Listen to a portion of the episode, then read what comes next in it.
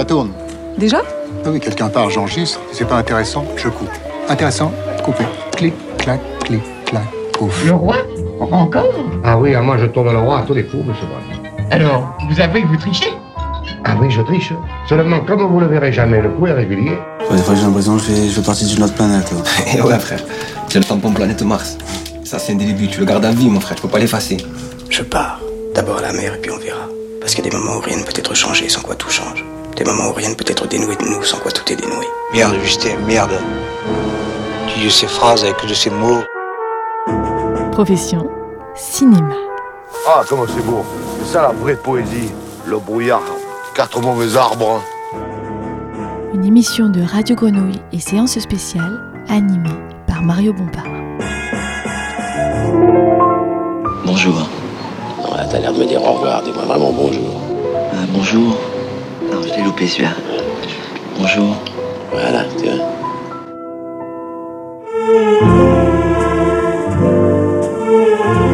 Bienvenue dans Profession Cinéma, une émission mensuelle réalisée par Radio Grenouille et l'agenda des sorties cinéma de la région sud, séance spéciale. Dans ce cinquième numéro, nous poursuivons la découverte de métiers du cinéma avec le chef décorateur Émile Guigaud. À 76 ans, il vient d'achever une carrière riche de 40 ans de dessins, de plans, de peintures, de sculptures, de constructions, d'illusions et de truchements pour que rien ne se voie. Il a notamment travaillé aux côtés de Bertrand Tavernier, Pierre Jolivet, Jean-François Richer ou Bartabas, avec qui il a été primé à Cannes pour Mazeppa en 1993. Et le 16 mars prochain sortira le dernier film pour lequel il a collaboré, Le Temps des Secrets, adaptation de Marcel Pagnol, signé par un autre de ses fidèles compagnons de route, Christophe Baratier.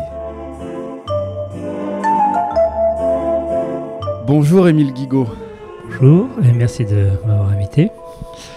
Alors, quel est votre métier? Chef décorateur au cinéma, mais aussi à la télévision et aussi euh, au théâtre quand j'étais un peu plus jeune. Parce que maintenant, on ne peut plus tout faire en même temps. Première chose que je peux vous dire, c'est que c'est le plus beau métier du monde. Déjà, ça donne un indice sur euh, la passion qu'il faut avoir pour, euh, pour, pour aborder ce métier parce que c'est totalement chronophage. On est pris par, euh, par chaque film, par chaque scénario. Et c'est des histoires invraisemblables et incroyables à chaque fois. Donc c'est tellement riche pour tout vous dire que je ne sais pas par où commencer en fait pour vous, vous le décrire. Chef décorateur est un métier qui englobe plusieurs métiers. Vous avez aussi finalement une fonction managériale.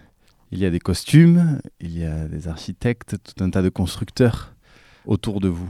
Oui, alors effectivement c'est un métier d'équipe, d'expression collective. Mais disons que le chef décorateur, ben, il a la responsabilité de, de l'ensemble de, de tout le décor. Et cette euh, responsabilité, on pourrait l'exprimer en trois phases. Il y a la responsabilité artistique, c'est-à-dire que on va devoir euh, répondre euh, au scénario et, euh, livrer l'ensemble de tous les décors qui sont dont le film a besoin, bien entendu. C'est aussi une responsabilité technique parce que c'est très particulier.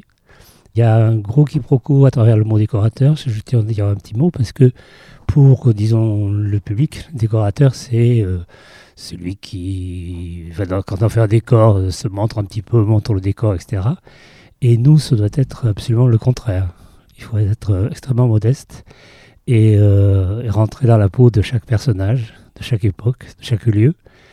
Surtout à la finalité, à faire un travail qui ne puisse surtout pas se voir et faire en sorte que le public imagine qu'il y a eu euh, une intervention. Donc c'est là où je dis que c'est opposé au, métier du décorateur qui, lui, en général, est engagé par, par sa notoriété et donc il faut que ça ressemble à ce qu'il fait. Nous, euh, surtout pas. Chaque film est un prototype et chaque film a, sa, propre vérité. À nous euh, à la trouver, à la chercher avec le metteur en scène, on va, le- développer, je pense. Donc c'est, disons, la partie euh, artistique et technique. Et puis se rajoute maintenant une partie importante qui est la, la gestion financière du film.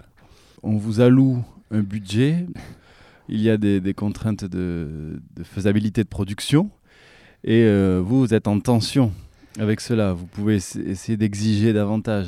Alors c'est ça, c'est un peu le problème, c'est-à-dire qu'on nous alloue, comme vous dites, un budget, Sauf que dans l'allocation du budget, le décor vient toujours à la fin. Le chiffrage est quelque chose d'extrêmement compliqué pour quelqu'un qui n'est pas du métier. On lit un scénario, il faut vraiment savoir lire entre les lignes, savoir prévoir tout ce, qui va arriver euh, pour le tournage.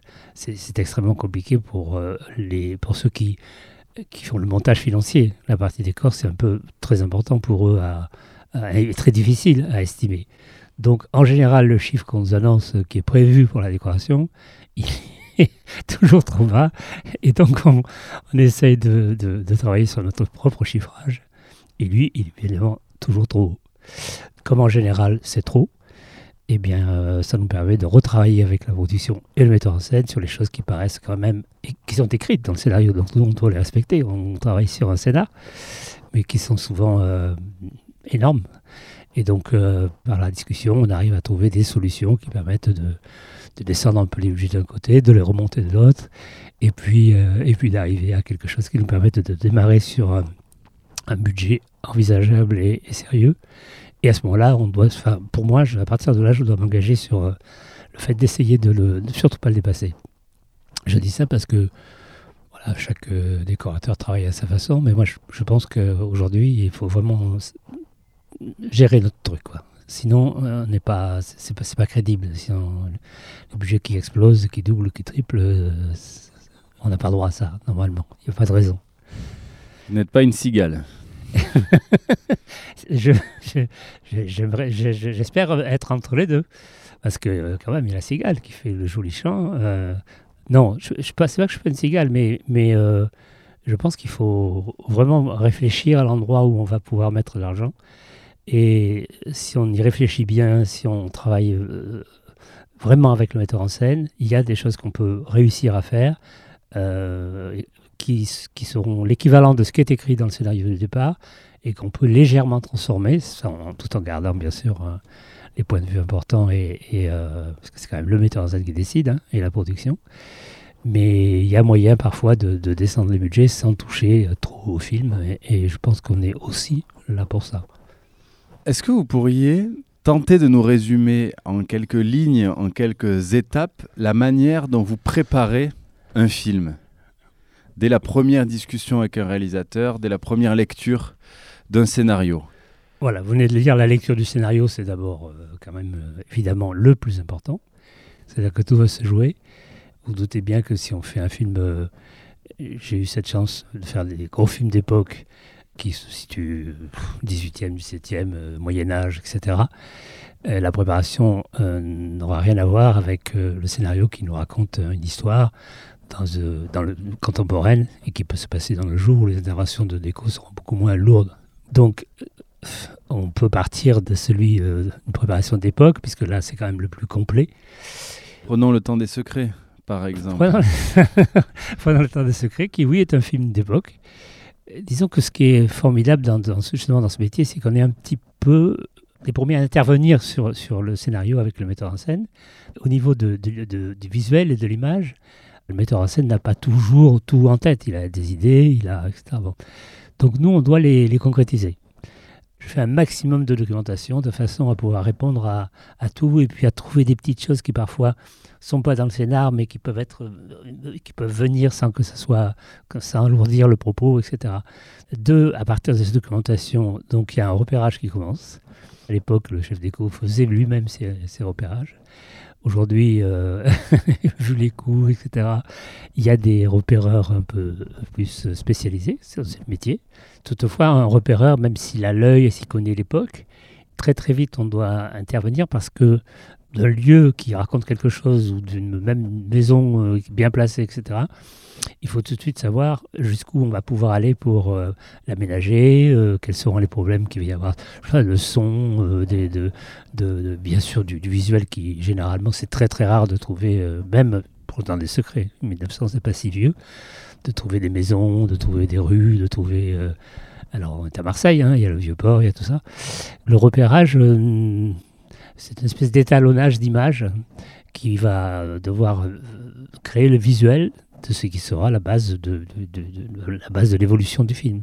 On a par, ce que j'appellerais une espèce de parcours initiatique dans le Garlaban, par exemple, même la nature, il faut la repérer parce qu'il y, a des- il y a des anachronismes aujourd'hui dans la nature qui sont, qui sont évidentes, qu'il faut éviter. Lesquels, par exemple? Les- bah, vous savez, alors, classique dans les grappins, vous avez les, grandes, euh, les grands pylônes euh, qui ont été installés pour l'électricité. Bon, ça, c'est évidemment, tout le monde sait bien que c'est très facile à enlever, à gommer. Maintenant, c'est pas, pas bien grave. Mais par exemple, euh, si on voulait être très très fidèle, le Garaban, qui aujourd'hui est quand même relativement qui est brûlé il n'y a pas très longtemps, très certainement qu'à l'époque de, de Pagnol, il devait les pins et tout ça devaient être beaucoup plus, plus, plus grands, plus importants. Mais c'est, ça, ça n'est pas, c'est, pas grave. C'est, il faut accepter le, c'est la règle du jeu, il faut l'accepter comme ça. C'est tellement magnifique le Garaban que même tel qu'il est, c'est, je trouve ça encore pour être plus beau parce qu'il y a les rochers qui apparaissent, c'est, magique. hein. Moi, je, je connaissais, je suis né pas très loin d'ici, je connaissais pas du tout le Garaban. On comprend que, que ça a pu, euh, que ça a pu inspirer comme ça euh, Pagnol, parce que je crois qu'il a tourné beaucoup de ses films dans la, dans la colline même. Donc cela, on va dire que en ce qui concerne la nature, les pièges sont quand même euh, relativement faibles. Et puis après, ensuite, dès qu'on re- rentre dans les constructions, que ce soit la Bastide Neuve, euh, la ferme de Bellon, euh, que ce soit euh, euh, le, Bastide de Montbajour, euh, tout ça, là, euh, on rentre déjà dans, des choses plus concrètes et plus difficiles à, penser. Le grand classique, par exemple, c'est qu'on ne trouve pas toujours euh, tout ce qu'il faut au même endroit. C'est-à-dire qu'on va trouver, par exemple, euh, Montmajour, on va trouver une, un château, une bâtisse euh, qui, qui, qui, pour le film, fonctionne très très très bien sur l'extérieur. Et puis quand on entre à l'intérieur, euh, très déçu, il y a absolument tout à faire. Donc euh, la plupart du temps, on continue la recherche, et on voit comment on pourrait raccorder un autre type d'intérieur qui lui est déjà plus juste, où il y a peut-être moins de travail, etc. En tout cas, toujours, voilà, le maître mot, c'est la cohérence. C'est-à-dire que chaque fois qu'on trouve un lieu qui peut fonctionner au niveau de l'image, on voit comment on peut l'aménager. Euh, c'est pas toujours évident. Euh, c'est les peintures, c'est les patines, c'est le meublage. Il y a toujours quelque chose à faire. Disons qu'il faut sortir le plus rapidement possible les plus gros décors, 4, 5, 6 semaines. C'est pas le tout de repérer. Ensuite, il faut que ce soit accepté par le metteur en scène et par la production, bien sûr. Donc, il faut qu'on soit passé par une étude aussi déjà un peu financière de, de, rapport de coût. Il y a des, des lieux qu'on peut abandonner parce qu'ils sont souvent impossibles à, travailler. Toutes les réalités euh, techniques que ça va imposer ensuite à l'équipe, les accès, euh, est-ce que le lieu est praticable, est-ce qu'on peut monter avec les camions, est-ce que voilà, il y a quand un film, c'est énormément de monde. Donc tout ça, on doit l'avoir à l'esprit, donc c'est très particulier. 7 heures de temps, donc à peu près 4-5 semaines. Et ensuite, avec le repéreur, par exemple, là, Nicolas Porte, qui est, euh, quelqu'un qui connaît très bien le, coin, moi, j'avais l'avantage également aussi de connaître la région. Et donc, il y a des décors que lui a trouvés, qu'il a apportés, puis d'autres que, que j'ai proposés parce que je les connaissais, dont j'étais presque sûr que ça, ça marcherait et qu'en tout cas, c'était très intéressant. Ne pas faire de la Provence la, la Provence euh, retapée euh, de certains villages, euh, on va dire, dans le Var ou des choses comme ça, où tout est refait et où l'espèce de patine réaliste de l'époque a disparu totalement, même s'il reste des pierres, même s'il y a des rues, même s'il y a des pavés, ça, ça, peut faire totalement faux pour le, pour le film. Là, c'est le réalisme qui compte. On ne peut plus transposer aujourd'hui avec les films américains, il faut trouver le réalisme, mais le réalisme de cette époque-là, euh, la plupart du temps, il a, il a disparu. Vous trouvez très rarement un village qui est, en état euh, comme on a pu trouver celui de Grandbois, qui était formidable. C'est-à-dire, Émile Guigaud, quand vous dites euh, on ne peut plus transposer avec aujourd'hui les films américains. C'est que vous avez aujourd'hui l'ambition d'être aussi réaliste que les Américains.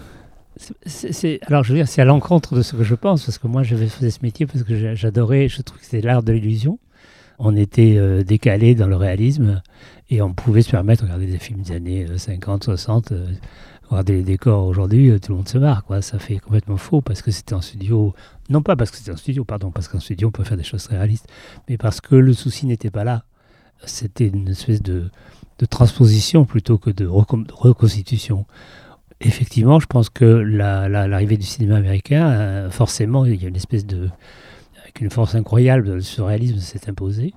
Et nous, si on ne veut pas faire petit film français, on est bien obligé de, s'accrocher et de, travailler, en tout cas sur certains films, parce qu'il y a des metteurs en scène qui, au contraire, prennent des directions différentes, et, c'est là où, c'est compliqué, parce qu'il faut s'adapter un peu à chaque fois.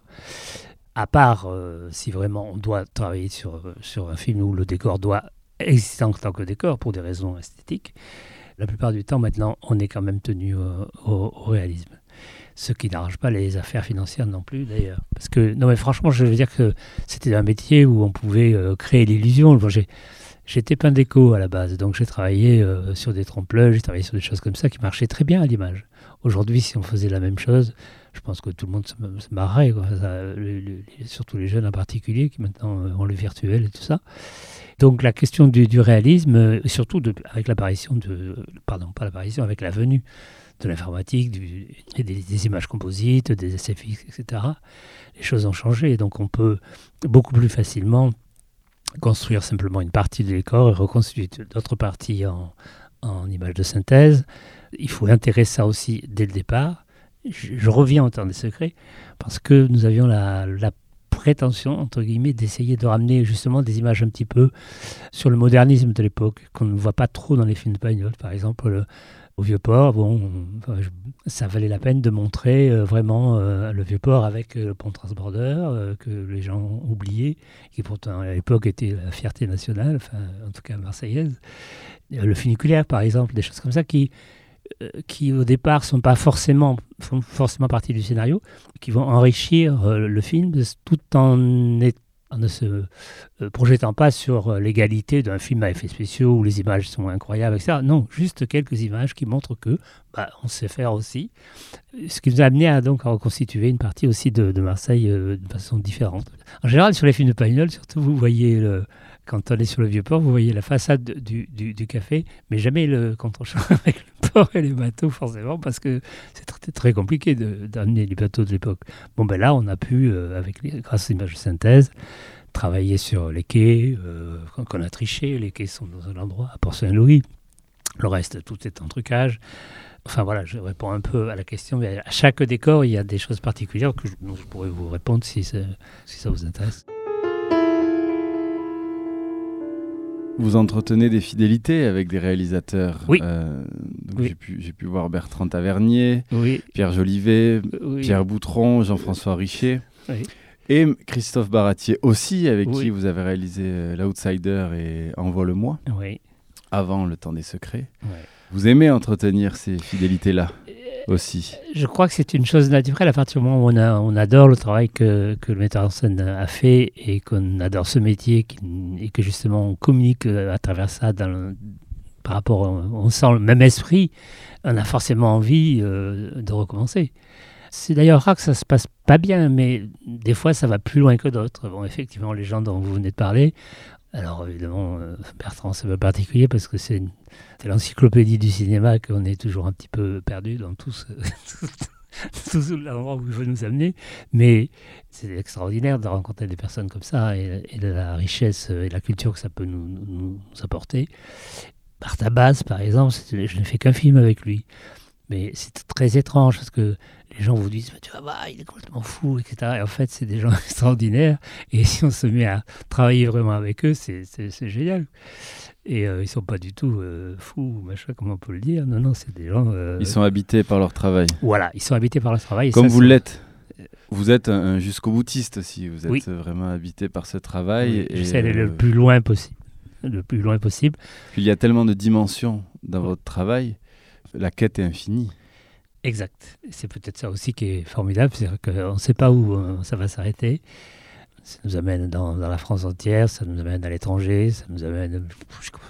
J'étais en Afrique, j'étais dans les pays de l'Est, j'étais. euh, Donc c'est des aventures incroyables et on ne sait pas ce qui va nous arriver quand on part en Afrique tout seul avec deux personnes pour faire une série de 4 fois une heure et demie. euh, je peux vous dire que ça paraît sympathique au départ et puis quand on y est, c'est pas c'est pas évident parce qu'on sait que trois ou quatre mois après, il y a l'équipe qui arrive et euh, le tournage et, le décor donc doit être prêt euh, et, et on sait pas parfois on sait même pas comment on va s'y prendre parce que il n'y a pas forcément les gens qu'il faut avec nous. Enfin, c'est des vraies histoires, des vraies aventures.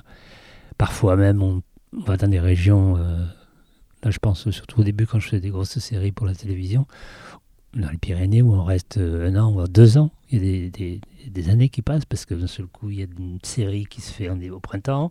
Enfin, on a besoin de printemps, on a besoin de l'hiver, etc. Et donc, euh, voilà, on vit vraiment euh, une aventure pendant deux ans. On n'est plus euh, ni parisien, ni rien du tout. On est local. Et ça, c'est formidable, quoi, rencontrer les gens. On est on a cette chance extraordinaire, pardon, je reviens juste sur ça, c'est qu'on est un petit peu un petit peu à part dans l'équipe de tournage. Il y a l'équipe de tournage qui, elle, est sur le plateau euh, tous les jours, hein, avec euh, le son, les machinistes, euh, évidemment les comédiens.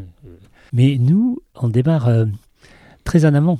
Parfois un mois, deux mois, trois mois, quatre mois, six mois. On revient à temps des secrets. une des premières scènes du film, c'était les moissons. Évidemment, moi, quand j'ai lu ça, c'était un, petit peu avant la Noël 2018, enfin un an avant le, film. Donc bien sûr, moi je lis ça, je dis tout de suite à la metteur en scène et à la production, ben, les moissons, si on démarre en août, euh, il n'y a plus de blé. Euh, donc euh, il faut qu'on puisse trouver un champ et planter avant si on veut vraiment avoir l'action de couper le blé et tout, parce qu'on va planter un, une tige de blé par tige de blé. Bon. Et il est évident que bon, là, à ce moment-là, euh, tout le monde mourit un petit peu au nez en disant écoute, on n'a pas encore ni de comédien, on n'a rien du tout, donc la moisson, on verra plus tard. Sauf que euh, dans le scénario, il reste la moisson et que du coup, on n'a pas planté et que du coup, on sait bien qu'il n'y aura, pas, aura pas de blé à couper. Alors, euh, c'est là où ça devient intéressant. Il faut trouver des solutions. L'idée est venue de se dire bon, ben, on ne pourra pas avoir le blé à couper, mais on pourrait voir le blé déjà coupé et euh, à la façon dont ça se faisait à l'époque, c'est-à-dire avoir des gerbes qui sont, qui sont préparées à l'avance et qui, et qui fassent que euh, quand Marcel arrive, c'est le début du film d'ailleurs, quand il, il, rencontre Lily pour la première fois, on est, euh, il y a un plan en plongée où on découvre la charrette et le champ a été évidemment patiné au niveau des... Il n'y a, plus d'herbes vertes, etc. Et on a, vraiment le jaune au sol. Et on a demandé à un régisseur on a fabriqué, je sais pas, 300 ou 400 euh, gerbes de blé en amont, à la, fin, de la moisson, qu'on a stocké pour le film. Ce qui fait qu'on a reconstitué le champ euh, comme s'il venait d'être euh, d'être coupé il y a la semaine d'avant. Et l'action, en fait, c'est qu'il monte les gerbes de blé sur la charrette. voilà, ça remplace ce qui est décrit dans le scénario, mais on a quand même gardé le, le blé. Voilà. Et des choses comme ça, par exemple, par rapport au temps. Il y en a plein parce que c'est un film qui se passe sur deux mois. Et dans le deux mois, on a les lavandes, le blé, la vigne, le, des choses qui, c'est pas possible. Donc la vigne, par exemple, c'est pareil. On a trouvé une vigne, il fallait surtout qu'il n'y ait rien. Donc on a mis le faux raisin. Dans la nuit, ça a poussé. Et le matin du tournage, il y avait aussi quelques vrais raisins parce qu'elle les mange. Donc il fallait mélanger tout ça. Et, ça, finalement, ça passe très bien. Les gens ne le voient pas. Mais euh, nous, on doit l'anticiper. C'est un art du truchement. Oui, c'est pour ça que je, dis euh, que ça allait plus loin avant, parce qu'on était complètement dans l'art de l'illusion, mais complet. C'est-à-dire que quand j'ai démarré, on faisait des décors vraiment en trompe-l'œil. C'est-à-dire que tout était peint, dessiné, les découvertes, etc. Et euh, ça, c'était incroyable, se rapprocher davantage du théâtre, en fait. Et vous êtes des, des comédiens du décor aussi. je vous remercie. Lorsqu'on reprend les origines du cinéma de, Méliès, c'est le décor qui fait illusion avant que les comédiens rentrent en scène. Oui, oui, tout à fait. D'ailleurs, vous avez vu comment ça. Il y a des films, euh, justement, blanc et noir, muets, etc., sans, pratiquement. avec très très peu de décors. Ce sont que des toiles en trompe-l'œil. Enfin, des toiles peintes. On va dire que les premiers. Euh, décorateurs étaient décorateurs et réalisateurs, c'était des toiles peintes. Hein. Sauf qu'ils avaient le génie de, de, cette espèce de mise en scène, c'est d'un seul coup d'une image à côté de l'autre, on pouvait, euh, on pouvait comme ça balader euh, dans le temps et faire des choses extraordinaires. Bon là, si on parle du début du cinéma, c'est peut-être euh, trop. En tout cas, pendant très longtemps, oui, l'illusion, ne serait-ce que les découvertes, vous vous rendez compte, les découvertes avant, on peignait tout à la main, le ciel, la mer, les, les, les, rues. Aujourd'hui, tout ça est en fond vert et une image de synthèse et on intègre. Et en tout cas, pour moi, le, plus important, c'est que quand on rentre dans, un décor, d'ailleurs physiquement aussi, pour le metteur en scène, bien sûr en premier, mais pour les comédiens, il faut absolument qu'ils se sentent chez lui. Euh, il y a une séquence qui est écrite, c'est son appartement, c'est son, son, son, château, tout ce que vous voulez. Il faut que ce soit immédiatement, complètement le personnage, sinon on a perdu. Et ça, euh, il y a une technique, il faut regarder dans l'œil du metteur en scène quand il rentre dans le plateau. S'il a l'œil qui brille et que tout va bien, c'est que ça, fonctionne. Et en général, le, les comédiens sont très sensibles quand même à ça. Ça va parfois plus loin, ils sont sensibles parfois, il y, a des comédiens qui ont horreur de tourner assis dans un bureau, s'ils ouvrent un tiroir, c'est vide, euh, ça va, va pas du tout. Il faut le remplir de tout ce qui est son personnage. Et quand c'est des trucs d'époque, c'est pas aussi simple que ça. Pour se donner un, un, cas concret, euh, revenons à l'actualité, le temps des secrets. Quel a été le budget alloué au décor, peut-être par rapport au budget global du film? Je ne peux vous donner que d'ordre d'idée parce que, euh, euh, d'abord, pour le, pour le spectateur qui ne connaît pas le prix des films, quand on dit ça a coûté tant, ça paraît absolument insensé. En réalité, euh, ça, ça, a vraiment coûté ça. Donc, disons que par rapport au budget d'un film, le budget du décor peut varier, on va dire, entre 10 si c'est contemporain, peut-être un peu moins, 10%, un peu 7, 7 8%. En tout cas, après, ça peut aller de 10% à 20, euh, à 20 ou parfois plus, 25%. On parlait de Tavernier tout à l'heure. Sur des films d'époque Sur des films d'époque. Particulièrement Particulièrement, où là, par exemple, sur Laissez passer, on a construit, je crois, quelque chose comme 180 décors, tout en studio, y compris les rues, etc. Donc évidemment, le, budget par rapport euh, au décor monte énormément, mais par contre, il fait baisser en frais de location de lieux, en frais de, de, de, placement d'équipe, de tournage de nuit, des choses comme ça. Donc tout se, tout, tout se, tout se regarde, tout se, tout s'analyse, si vous voulez, euh, savoir est-ce qu'on va plus construire, moins construire, est-ce qu'on va faire des, des, nuits, pas des nuits, etc. il faut mettre tous les chiffres en face. Mais on va dire que c'est entre 10 et 15% dans la moyenne des films. Aujourd'hui, euh, c'est rare qu'on dépasse 20-25%. Enfin, moi, ça m'est arrivé, mais c'est pas parce que je voulais faire cher, c'est parce que euh, on a l'empereur de Paris, par exemple, avec Richer, on a pratiquement l'empereur de Paris, l'empereur de Paris, pardon. tout était reconstruit. On a fait 10 000 mètres carrés de rue, donc euh, de rue de Paris avec les pavés, avec tout.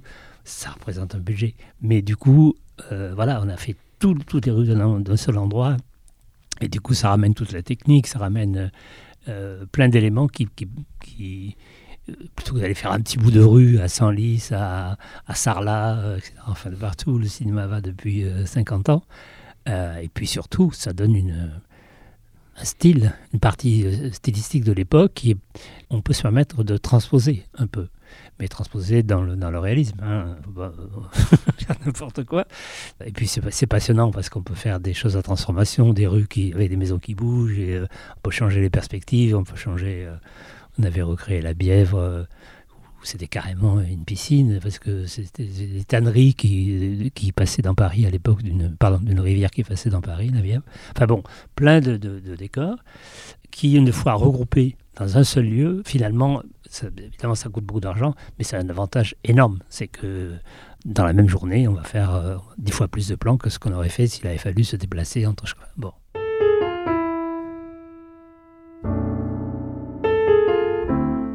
Émile Guigaud, la Provence vous a tiré le portrait il y a quelques années, euh, un portrait que j'ai pu lire et dont j'ai tiré plusieurs informations. vous êtes fils d'agriculteur d'origine italienne, par votre père et provençal par votre mère. Et vous êtes né au Puy Sainte-Réparade. Bravo. Donc au nord d'Aix-en-Provence, avenue de la Bourgade, face au cinéma La Cigale. et alors il est écrit Enfant, les soirs d'été. Émile Guigaud pouvait apercevoir de la terrasse de la maison familiale des bribes de films sur une moitié d'écran lorsque la préposée ouvrait les portes du cinéma pour rafraîchir la salle.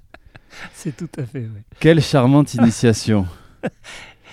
à chaque fois Votre cinéma paradiso. Mais ça me fait marrer parce que c'est une idée qui m'est venue bien longtemps après. C'est-à-dire que tout petit, j'ai toujours rêvé d'être chef décorateur. Je ne savais pas ce que ça voulait dire. Je ne savais pas. Il n'y avait aucun bouquin chez moi. Mon, père, mes parents étaient formidables, mais il n'y avait pas un livre à la maison. Hein. Donc, euh, pourquoi, chaque fois qu'on me demandait ce que je voulais faire, je disais décorateur euh, et je parlais du cinéma. effectivement, l'anecdote que vous venez de citer est juste. C'est-à-dire que dans les années 50, on, prenait le frais le soir, dehors, dans le village. Puis saint réparade était à l'époque un tout petit village. Il a quadruplé maintenant. Et à part euh, la transhumance et avoir, passer les moutons, on n'avait quand même pas grand-chose euh, à faire. Et c'est vrai que je suis né, mais en face, la cigale. Et c'est vrai que euh, le soir, à l'entracte, après l'entracte, parce que l'entracte, tout était fermé. Et à l'entracte, en se bougeant un petit peu sur le banc, on pouvait se placer d'une certaine façon. On voyait pas tout à fait la moitié de l'écran, mais un peu plus du quart. Donc, il fallait imaginer le reste. Et euh, surtout, quand c'était un bateau, on voyait juste le, le derrière du bateau, on voyait pas ce qui se passait là-bas, c'était merdant. Alors, de temps en temps, on avait le droit d'aller au cinéma, mais c'était quand même euh, une fois par mois, hein, c'était pas toutes les semaines. Peut-être que c'est né là, cet endroit. Vous aviez envie de, de recréer la, la, suite du décor. Oui, peut-être. peut-être. Et quelle a été votre formation ensuite? Alors, le premier pas, c'était euh, mes parents avaient accepté que j'aille faire un lycée technique à Marseille, lycée technique de Nidero, parce qu'il y avait une section peintre décorateur. Donc pour moi, peintre décorateur, c'était décorateur. Donc euh, j'ai effectivement fait euh, ce lycée où j'ai obtenu un diplôme de peintre décorateur. J'étais très fier. Et euh, ben, je me suis dit maintenant, à nous de Paris, quoi. Donc voilà, il faut y aller. Sauf que peintre décorateur, c'est pas chef décorateur. Et comme je ne savais pas du tout les, chemins par lesquels il fallait prendre, j'avais trouvé d'abord un métier de peintre décorateur dans une grosse boîte qui, par chance, faisait les, les, ministères, les ambassades, des choses comme ça. Et puis il y a eu 68. Alors 68, les événements dans tous les sens. C'est-à-dire que pour moi, c'était une véritable révolution parce que j'étais évidemment en grève et que je me suis retrouvé pour la première fois avec des, des techniciens du cinéma, avec des comédiens, avec des gens avec qui j'ai parlé de mon, de mon envie, etc. Et puis un jour, il y en a un qui m'a amené dans un, dans un studio. Et euh, euh, voilà, c'est l'histoire classique, la révélation. Quoi. On ouvre les portes du studio, moi je vois ça. voilà, c'est ça que je veux faire. Qu'est-ce qu'il faut faire pour arriver à faire euh, chef décorateur? Donc là, j'ai vraiment eu un coup de chance extraordinaire. J'avais déjà 24 ans. Une des seules clés pour y arriver, c'était d'obtenir un diplôme, euh, mais là, d'architecture. Et après 68, il y a eu une ouverture aux Arts Déco. On montait une section de, nuit alors, moi, les arts déco, je ne savais même pas ce que c'était, enfin, vaguement. Je suis allé et je me suis présenté. Chance extraordinaire. J'ai réussi le concours d'entrée. Et donc, j'ai pu faire euh, mon diplôme pendant 5 ans et demi, 6 ans presque, en cours du soir. Il faut savoir dessiner, il faut savoir peindre, il faut être un architecte. Alors, ben, c'est surtout, euh, oui, les époques. Il faut apprendre tous les, tous Enfin, il faut une connaissance des styles. Il faut bien sûr apprendre à, dessiner euh, comme tout architecte. Il faut apprendre à. La peinture, c'était plus facile pour moi, puisque j'étais peintre déco. Euh, et le dessin aussi, ça c'était la partie, euh, tout le monde, plus, la plus facile. Mais l'architecture, ça a été un peu compliqué. Et j'ai dû rattraper là à la fois vraiment beaucoup de temps perdu. C'est-à-dire qu'il a fallu, euh, en cinq années, travailler euh, le jour, la nuit, le dimanche, euh, le soir. il, a fallu, il fallait rattraper. Voilà. Émile Guigaud, y a-t-il une époque ou un territoire qui vous attire particulièrement? Oui.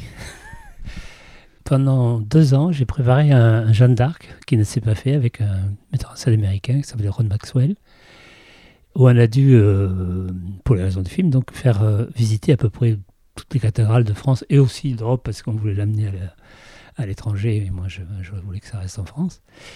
Enfin, je, souhaitais que ça reste en France et puis euh, j'avais réussi à le persuader parce qu'on avait trouvé des endroits absolument magnifiques. Et je ne sais pas pourquoi, petit à petit, je suis rentré dans cette, dimension du Moyen-Âge que je ne connaissais pas.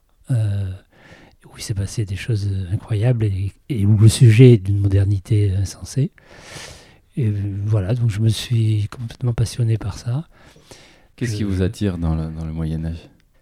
En fait, c'est toute la naissance du monde moderne autour de, des cathédrales, parce que c'est euh, à la fois les syndicats, c'est à la fois de la politique, c'est à la fois euh, la liberté de, de, ces, de ces compagnons, qui étaient des gens d'une érudition absolument formidable.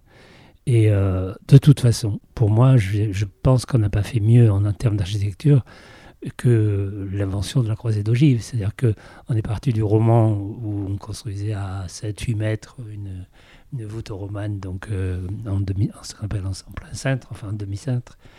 Et puis euh, le gothique est arrivé, j'adore le roman aussi. Hein. D'un seul coup, on est passé de, de 10 mètres sur un espace qui est complètement fermé on est passé à 35-40 mètres. Les murs ne servaient plus à rien. Les vitraux sont arrivés, la lumière est rentrée. Ça a changé tout. Ça a changé les rapports avec euh, dans la cité. Euh, ça, a changé euh, la vision de, justement de, la religion. Voilà, je pense qu'il y a une cassure et une, modernité qui s'est installée grâce à l'architecture, cette, à cette découverte incroyable de la croisée Juifs. C'est-à-dire que grosso modo, les murs ne servent plus à soutenir, qu'on a trouvé le moyen de, de- transporter les forces sur des points précis, et juste avec ces points-là, tout le reste, les, murs ne servaient plus à rien. Je trouve que c'est un truc qui m'a toujours fasciné. Quoi. Et puis quand on est dans une cathédrale, on se sent quand même tout, tout petit, petit, petit, petit. Quoi.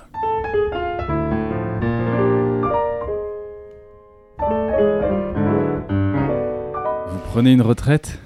Ah, ça c'est un mot que j'ai, dont, je, j'ai horreur, mais c'est... J'ai l'impression que vous en avez horreur de ce mot, oui. Oui, ça j'en ai horreur. C'est pas que j'ai horreur, mais... Parce que vous auriez déjà pu l'apprendre. Oh, oui, ça, il y a longtemps que j'aurais pu l'apprendre, mais la réalité, il faut être honnête, quoi. J'ai 75 ans, presque 76. On, on- on commence à tricher son âge, je trouve, à partir de 75. Parce que jusqu'à je ne trichais pas, mais là, vous voyez, je vous ai dit 75, j'ai 76. Vraiment, la vérité, c'est qu'il faut, on, on travaille 16-17 heures par jour, quoi. Et, euh, je dis pas ça pour euh, plaindre, au contraire, on se rend pas compte. euh, C'est, un, en fait, j'ai jamais travaillé, je me suis toujours euh, amusé, et c'est, toujours un vrai plaisir. Donc ce plaisir-là, là, je l'ai encore. Mais quand il faut se lever à 6 heures, même à Marseille pour faire le temps des secrets, qu'il faut partir au bagne, éviter les bouchons, etc., et rentrer le soir à 11 heures, au bout de trois mois, il y a quand même, physiquement, on, on, on m'enfle, quoi. hein. Il y a quelque chose qui, qui vous dit, là, il faut peut-être que tu commences un peu à se dire que il n'y a pas que le cinéma, il faut peut-être essayer de vivre encore un petit peu. Et comme je m'étais juré de reprendre la peinture, ce qui était mon premier truc, première envie, j'ai eu la chance d'avoir encore des propositions et c'est la première fois que j'ai dit non. J'avais, je savais pas ce que c'était que de dire non à un film. Bah, c'est dur, hein. c'est dur, surtout si c'est des gens qu'on aime bien et si on aime bien le sujet. Mais si on n'arrête pas à un moment donné, qu'est-ce qui se passe, quoi On- Vous vivez toujours au Puy Sainte-Réparade Oui, à côté, un petit hameau qui s'appelle La est à 2 km, et euh, où j'ai eu la chance de faire ma maison euh, avant. Là où étaient mes grands-parents, d'ailleurs. Qu'est-ce que euh, vous aimez dans ce décor? C'est formidable parce que c'est la, c'est la Provence que j'aime, c'est-à-dire, euh, c'est pas le Luberon. Mais le Luberon est formidable. voilà, ça reste euh, encore rural. Et c'est la moyenne, euh, c'est la colline provençale. C'est pas, pas, les, grandes collines, mais c'est la colline, c'est les, oliviers. Je crois que quand on est né quelque part, tout le monde a, ça dans, dans le reste de sa tête. Ça, c'est ancré, quoi. Donc, euh, oui, c'est plus qu'un décor. Il y a encore euh, dans ma tête, les parents, il y a la famille, il y a une partie de ma vie, quoi, importante. Vous allez vous remettre à la peinture Ouais. Et est-ce que vous avez aussi, euh, avec tout ce temps euh, maintenant qui se libère, est-ce que vous avez envie euh, de voyager, de revenir sur des territoires dont vous avez aimé les décors?